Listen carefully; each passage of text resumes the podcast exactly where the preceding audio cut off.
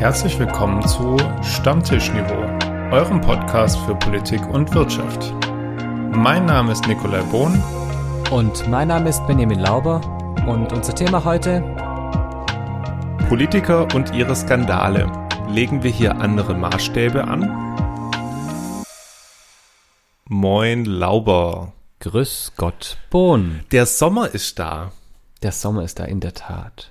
Oder da. Die also, Schwalben, der, der Sommer lässt sein, der Frühling lässt sein grünes Band wieder flattern durch die Lüfte. Ich habe gerade gedacht, die Schwalben rufen es von den Dächern, aber das, Ach, war, Ein, es war, es war ein anderer Spruch, ne? Das war jetzt wieder völlig verballhornt. Wir sind noch nicht bei, bei der Redewendung der Woche. Nee, das, äh, das stimmt. Soweit äh, sind wir noch nicht, Benny. Aber das unnütze Wissen der Woche. Ja, das unnütze Wissen der Woche ist, dass jeder Mensch seinen eigenen Geburtstag mit durchschnittlich 16,5 Millionen anderer Menschen teilt. Ja, okay, schön. Das äh, ja, ist ganz nett. Ähm, durchschnittlich, okay. Ähm, hat jetzt auch eigentlich nichts mit irgendwas zu tun. Eigentlich überhaupt jetzt, nicht. Nein, aber war, haben, wir haben drüber geredet. Und darüber reden müssen wir auch, was unsere Außenministerin diese Woche in Kiew gemacht hat, denn da gab es eine ganze Menge Presseecho drauf. Genau, äh, nachdem scheinbar die Differenzen zwischen unserem Bundespräsidenten Steinmeier und unserem Bundeskanzler Scholz mit dem ukrainischen Präsidenten Zelensky ausgeräumt äh, waren, ähm, gab es dann Besucher, unter anderem jetzt eben von äh, der Außenministerin, die sich vor Ort ein Bild der Lage gemacht hat. Spannend ist, dass in dem Zusammenhang auf Twitter der Hashtag Kanzlerin plötzlich steil ging und äh, alle von Baerbock als Kanzlerin gesprochen haben. Ja, also sie hat da auch, was die Presseberichterstattung angeht und die Kommentarlage in den großen Zeitungen, äh, eine richtig gute Figur gemacht. Und viele haben gesagt, die klare Aussagen, die sie da auch vor Ort gemacht hat, auch Richtung Russland wieder, würde man sich von Scholz wünschen. Und das ist der Grund, warum ich im, wann war's? Im Herbst, im Winter gesagt habe, Leute, ganz ehrlich, gebt doch einfach mal 100 Tage Zeit. Wir erinnern uns mal kurz, was war das für ein, ich würde nicht sagen Shitstorm, das war übertrieben, aber wie wurde bitte auf Scholz, auf und vor allen Dingen auf Baerbock rumgehämmert und jetzt, also ich glaube, sie ist immer noch nicht everybody's darling, aber zumindest ist ihre Zustimmung in Teilen gestiegen. Jetzt muss man aber der Wahrheit äh, auch so insoweit Genüge tun, als man sagen muss, sie hat es natürlich auch ein bisschen einfacher, was die klare Sprache gegenüber Russland angeht, als zum Beispiel Scholz, weil sie natürlich parteiintern da weniger Rücksicht nehmen muss. Ja, also Scholz hat da schon auch noch ein bisschen ein Päckchen mit der eigenen Partei zu tragen. Der Unterschied ist natürlich auch, sie ist zwar auch super wichtig, aber sie ist natürlich nicht die Nummer eins. Aber wenn Scholz als deutscher Außenminister, äh, deutscher Kanzler, Entschuldigung, äh, darauf wollte ich raus, als deutscher Kanzler sich hinstellt und Russland indirekt direkt droht, dann hat es nochmal eine ganz andere Wirkung. Ja, deswegen ist es, glaube ich, auch so abgesprochen in der Regierung, dass da äh, Baerbock ein bisschen aggressiver auch zu Werke gehen kann es ist die, ich kann beim besten Willen, Baerbock wird nicht sagen, was Scholz nicht unterschreiben würde, weil das in der Regierung sonst auch gar nicht funktioniert. Also dann, dann wäre es gleich rum. Ähm, von daher, das ist sehr, sehr sicher abgesprochen, jedes Wort, das sie da sagt. Ja, man darf gespannt sein, wie sich das weiterentwickelt. Ähm, ganz spannend fand ich, äh, dass ähm, und ich weiß nicht, ob du den Eindruck teilst, Benny. Meine Zehner haben äh, diese Woche auch so den Eindruck geäußert, dass die, der Ukraine-Krieg so langsam aber sicher schon wieder sich in der medialen Betrachtung ausschleicht. Ähm, ich habe das jetzt für mich nicht so stark wahrgenommen, nehme aber trotzdem wahr, dass die, die Superlative nicht mehr so ziehen wie vorher. Also ausschleichen, glaube ich, tut er sich nicht. Wir, wir haben immer noch eine massive Berichterstattung darüber. Aber was er ist, man gewöhnt sich halt dran. Und dieses sich daran gewöhnen ähm, ist, glaube ich, genauso schlimm, weil dadurch sind, wie du sagst, diese Superlative eben nicht mehr ganz so drin. Ja, es ist halt nicht mehr die absolute Gefahr, sondern es ist halt, ach ja, da ist ja auch noch Krieg in der Ukraine. Es stimmt, okay, die Russen und die Ukrainer haben hier und da ein paar Geländegewinne. Mariupol ist immer noch unter Beschuss, Stahlwerk ist immer noch nicht eingenommen. Oh, jetzt wird das Gas abgedreht. Okay, aber es ist nicht, es ist nicht mehr so, so direkt bei uns. Ähm, und ich glaube, das ist einer der Gründe, warum der ukrainische Botschafter in Deutschland hier so Rabatz macht. Damit, damit es eben weiterhin im, äh, im öffentlichen Bewusstsein ist.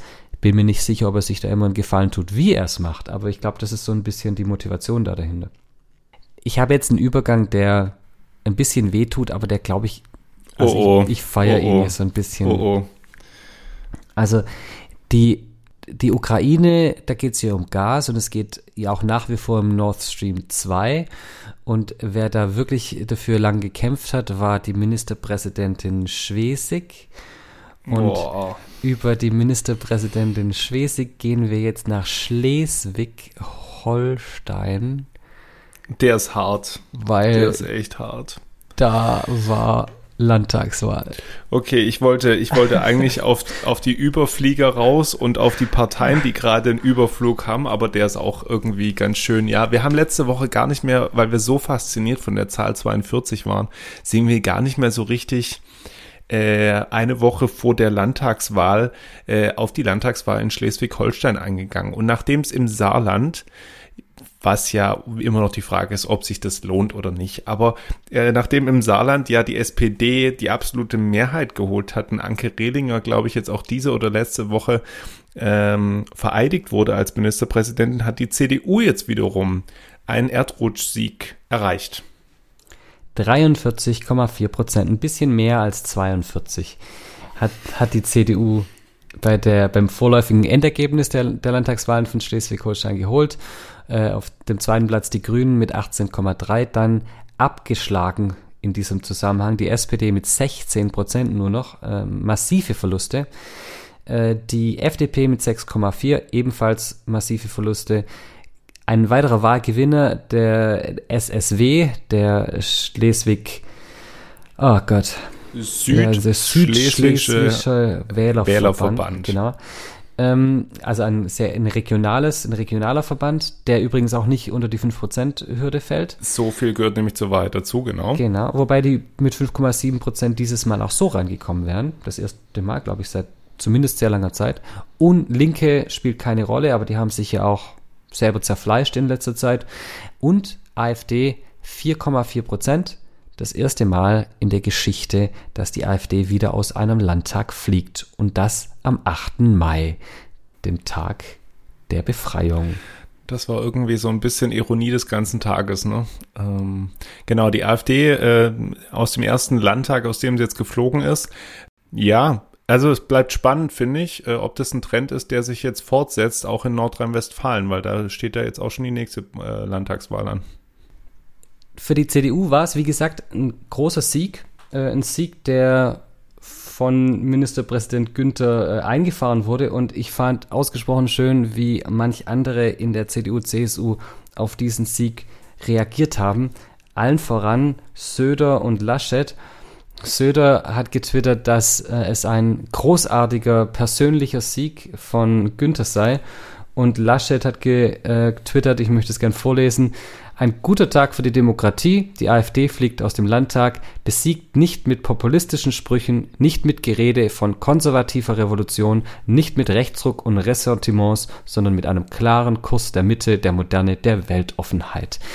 Ein Schelm, wer dabei Seitenhiebe auf Friedrich Merz. Ja, irgendwie alles ja nicht so. Äh, ähm, Daniel Günther wird auch so ein bisschen als der Anti-Merz gefeiert. Richtig. Ähm, äh, wird spannend sein, wie das weitergeht und vor allem, wie das für Hendrik Wüst dann läuft Ja. äh, in NRW, weil der sich ja eher als, kann man ihn als Märzfreund bezeichnen? Ich weiß es nicht, aber zumindest als März nah. Und man muss den Iden des Märzes, da muss man aufpassen.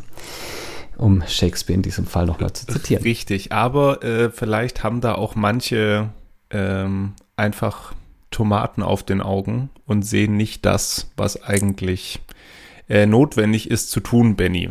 Oh Gott, ist das die Redewendung? Richtig. Woher Ah. kommt denn die Redewendung Tomaten auf den Augen haben?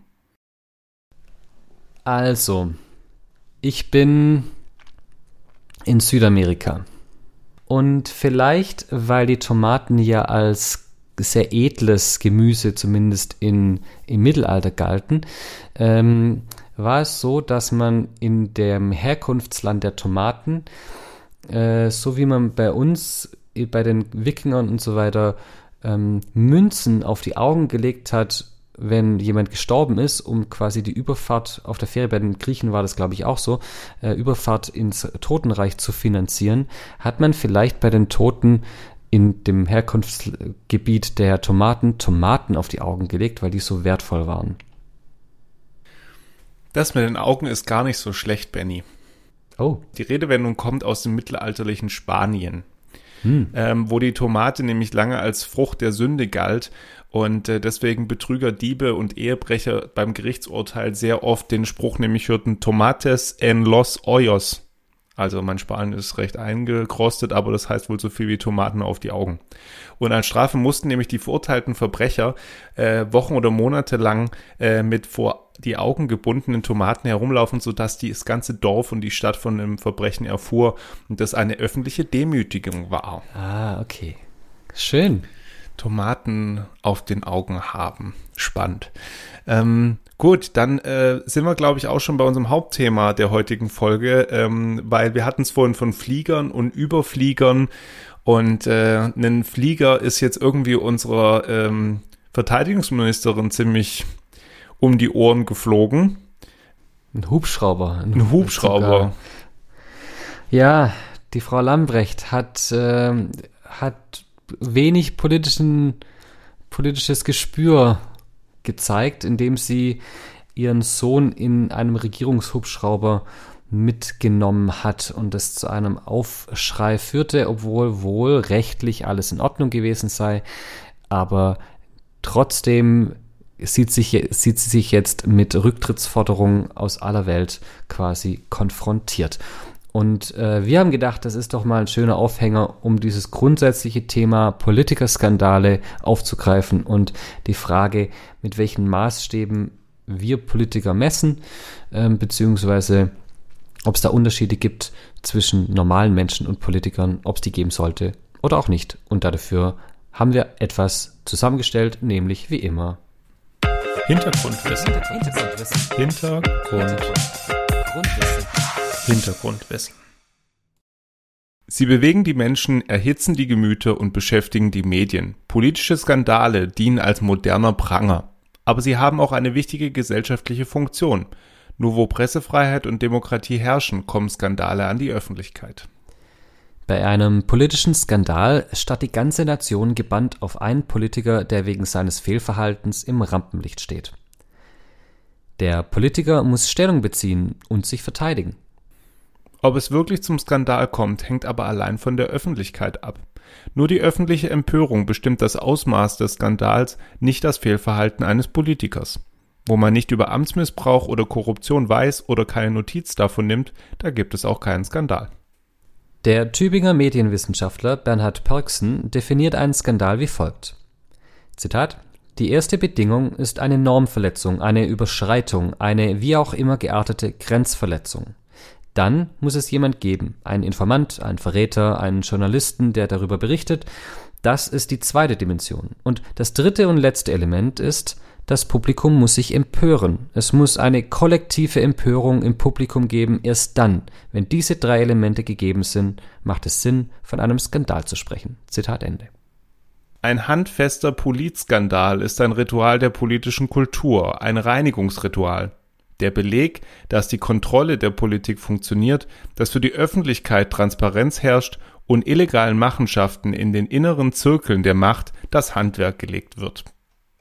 Politiker, die in einen Skandal verwickelt sind, reagieren sehr unterschiedlich.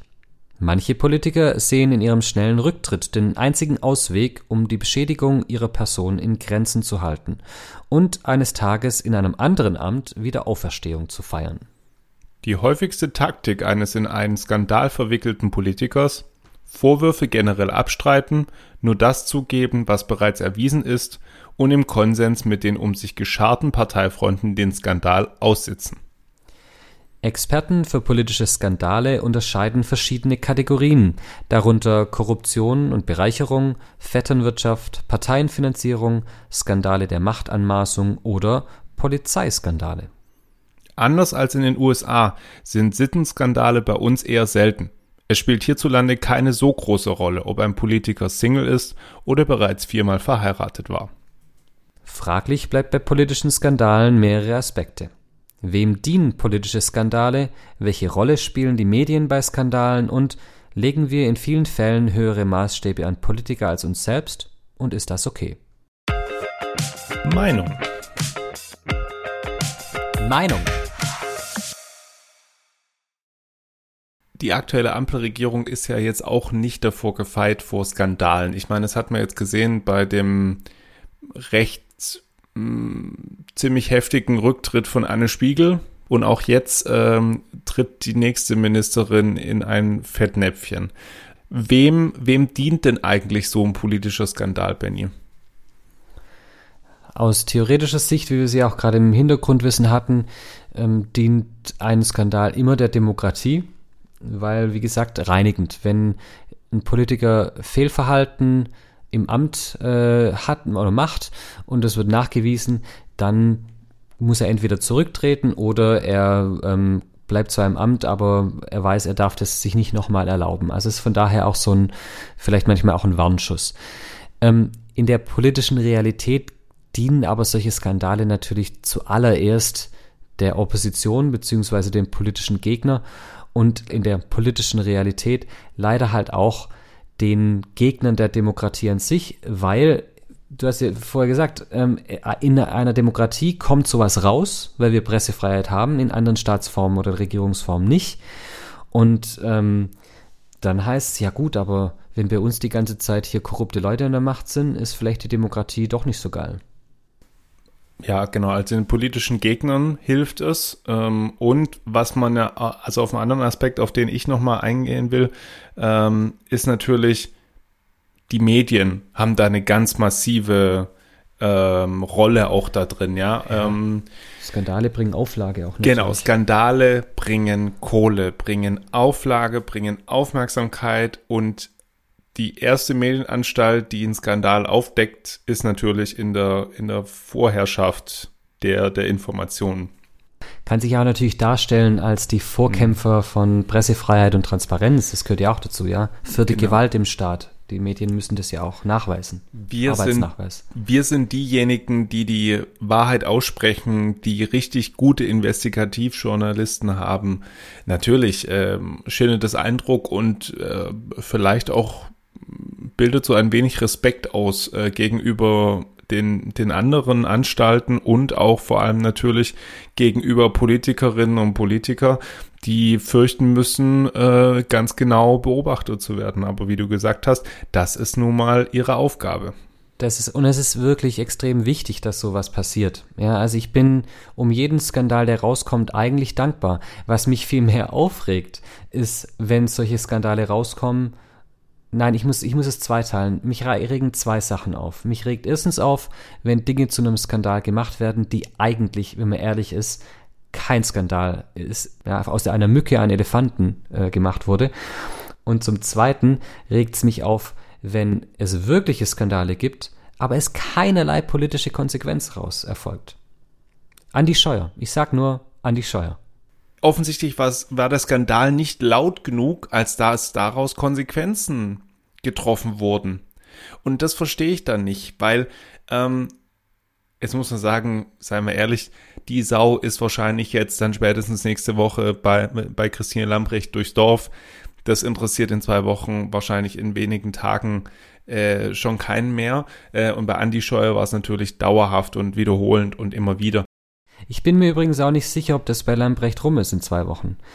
Ähm, weil die ersten Kommentare auch in den Zeitungen und aber auch schon aus Koalitionskreisen raus, wird hier sowas dann verknüpft mit der Eignung fürs Amt. was ich, was ich eine spannende Sache finde. Also das Mitnehmen eines Sohnes im, im Regierungshubschrauber wird verknüpft mit der Eignung als Verke Verteidigungsministerin. Ich, ich stelle jetzt eine gewagte These vielleicht auf, aber ich glaube, wenn Christine Lambrecht ein Mann wäre, wäre das nicht so schnell passiert. Diese Behauptung, diese These, die du aufstellst, ist ja immer wieder das war bei Baerbock der Fall, das war bei Spiegel der Fall. Aber ja, es, äh, es ist schon in Teilen wahr, dass da irgendwie bei einem Mann was anderes gewesen wäre. Verstehe mich nicht falsch. Ich möchte nicht grundsätzlich sagen, da, also Minister muss man fachlich bewerten. Es gibt äh, sowohl Männer als auch Frauen, die für ihren Posten falsch sind, die falsch auf diesem Posten sitzen und wo nicht viel kommt. Mir geht es darum, dass so eine Verfehlung, die jenseits der fachlichen Verfehlung ist, dass die, glaube ich, bei Frauen schneller mit der fachlichen Qualifikation verknüpft werden als bei Männern. Ich sag mal nur Lobbyismusaffäre um Amtor. Der Mann war danach wieder Spitzenkandidat ähm, in Mecklenburg-Vorpommern. Hm, da war das anscheinend kein Problem. Da wird das Fachliche nicht in, in, Frage gestellt. Er ist vielleicht moralisch, könnte man vielleicht sagen, ja, ja, aber fachlich wird es da nicht in Frage gestellt und ich glaube, das ist ein Muster. Das ist sicherlich auch ein Muster. Ähm, wir haben es gerade im Hintergrundwissen auch schon genannt gehabt, äh, dass Politiker dann einfach mal von der Bildfläche verschwinden und plötzlich wieder aufkommen. Also bestes Beispiel. Ähm, also ich kann, ich kann, glaube gar nicht.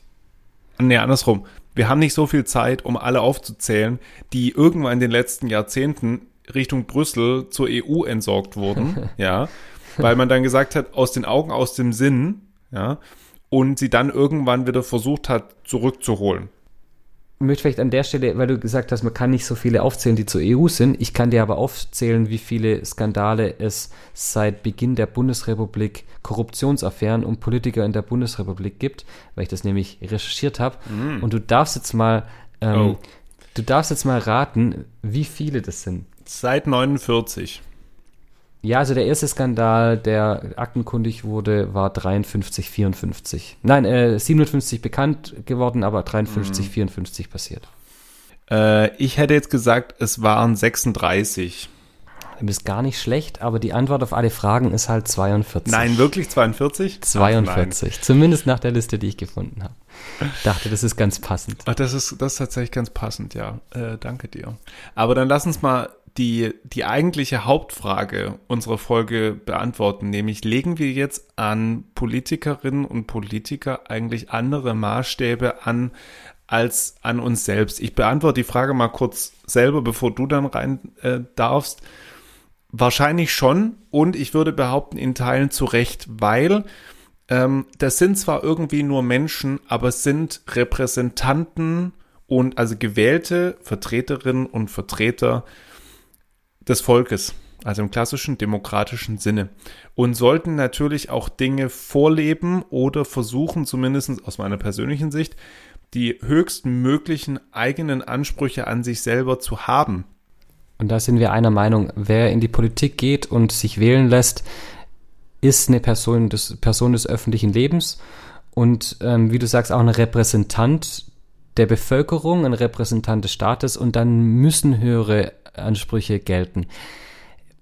Mir geht es auch gar nicht so sehr darum, dass, dass es diese Ansprüche gibt. Ähm, mir geht es auch nicht darum, dass wenn jemand diese Ansprüche, diese Latte reißt, dass dann äh, das kritisiert wird oder dass da auch Konsequenzen folgen. Um was es mir geht, ist die Art und Weise, wie zum Teil fast schon genüsslich, schadenfroh jemand da dann fertig gemacht wird zum Teil oder auch ähm, quasi die komplette, der komplette Charakter in Frage gestellt wird. Und das ist nämlich was, was ich abscheulich finde. Man kann sagen, der, da gab es eine Verfehlung und zwar auf einem höheren Level, weil wir es eigentlich erwarten, dass es auf dem höheren Level sein muss. Aber damit gleich die Person als Ganzes in Frage stellen, das halte ich für nicht in Ordnung. Ja, und da beginnt es dann, wo man dann sagen muss, ja, das hat dann viel mit Medi Medialisierung der Politik zu tun. Das hat mit, ähm, ja, so ein bisschen Schlammschlacht zu tun, den dann manche da austragen, auch von der Opposition her oder wie du sie auch, also nee, stopp, nicht wie du sie genannt hast, also die Opposition sind es nicht, aber Opposition und andererseits auch Feinden der Demokratie. Und ähm, da hört dann halt irgendwie mein persönliches Verständnis bis dahin auf. Auch nicht bei Scheuer zum Beispiel. Ja, ich stelle ihn nicht als Person in Frage, sondern nur als Minister. Richtig. So wie du auch keine schlechte Person bist. Ähm, in diesem Sinne äh, hätte ich auch gesagt, äh, danke dir für die heutige Folge. Dito. Ähm, ich warte noch auf den Witz. Genau, du, dran, du, kriegst noch den Witz. Ähm, Benny, was ist die Lieblingsspeise von Piraten? Ich weiß nicht, was ist die Lieblingsspeise von Piraten? Kapern. Nun gut, das lassen wir so stehen. Wir freuen uns äh, auf Feedback von euch und äh, alles mögliche Themenvorschläge über Instagram oder über unsere E-Mail-Adresse. Stammtischniveau at gmail.com Und wenn ihr die Flachwitze wirklich so schäbig findet, dann äh, müsst ihr halt noch schäbigere finden und uns sie zuschicken. Wir sind immer wieder offen dafür äh, und entlassen euch damit in die Woche. Vielen Dank euch fürs Zuhören. Und macht's. Wir hören uns nächste Woche. Bis dann. Ciao. Tschüss.